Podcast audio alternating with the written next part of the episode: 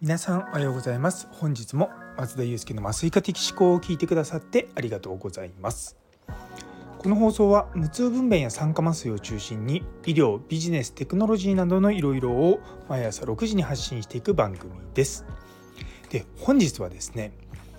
質問は答えより価値が高くなってきている。ということをテーマにお話ししたいと思いますよかったら最後までお付き合いください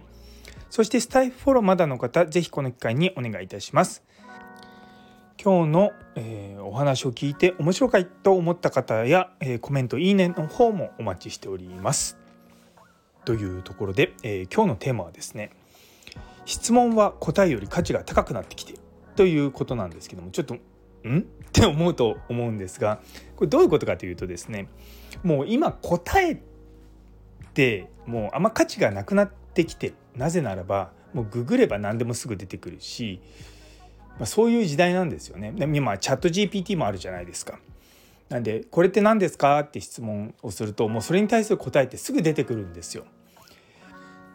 つまりもう専門的な知識、まあ、特に僕ら医療者もそうなんですけどもそういった昔はそうあの情報があまりこう一般化されてなかった時はやはり専門的な知識を専門家以外が知るってことそのものが難しかったんですけれども今はですね情報そのものがありとあらゆるところに存在して、まあ、簡単に手に入るんですよね。なのでそういった客観的な事実とかデータといったいわゆるこう示すことができるその情報そのものの価値っていうのはどんどんどんどん落ちて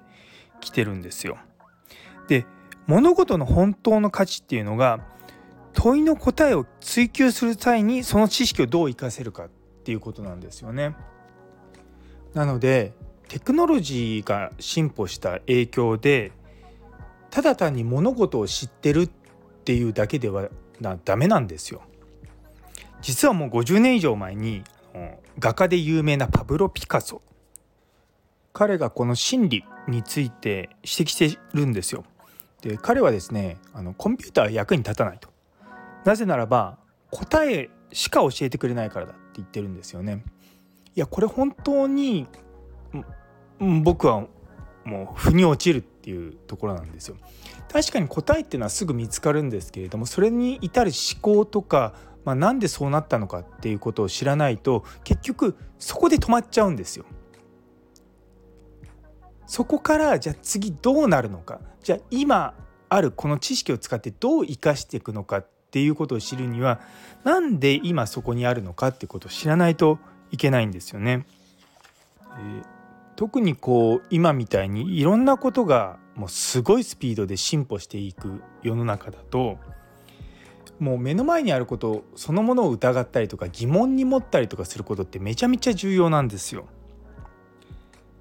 っていうのはこういう当たり前のことに対して疑問を持ってこれって本当に大丈夫なのかなとかこれって本当にどうなんだろうとかなぜとかどうしてこうなんだろうっていうのを疑問に持たないとそもそも変化することに耐えられなくなっちゃうんですよね。今あることで今それを納得して、まあ、この状態でいるんだろうと思ってもまあ、簡単に言えば無知になるですよね。やっぱりこう疑問を抱いたりとかそれに対してこうそれを実証するように何かこう試したりとかいろんなことをこう結びつけたりとかねそういうことをこれから必要になってくるんじゃないかなと思うんですよね。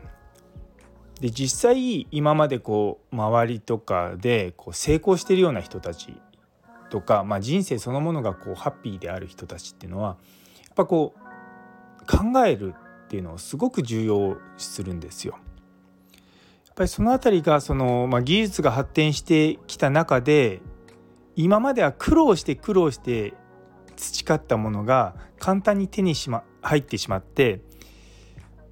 その思考の過程を深めるっていうところがなかなかこうつの分かりづらくなっちゃってるのかなと思っています。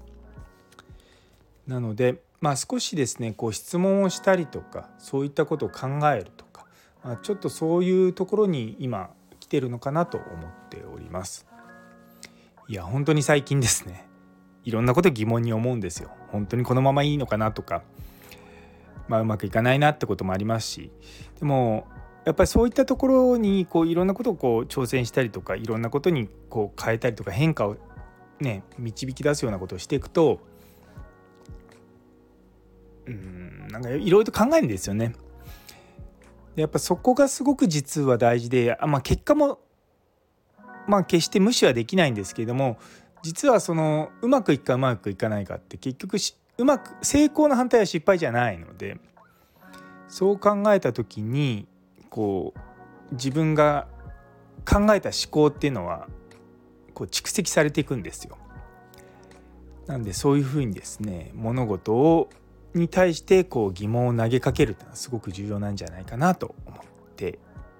皆さんと共有した次第でございます。ちょっとなんか哲学的なね話になってしまって申し訳ないなと思いながらもあのご興味いただけたらなと思います。それでは今日という一日が皆様にとって素敵な一日になりますように。それではまた明日。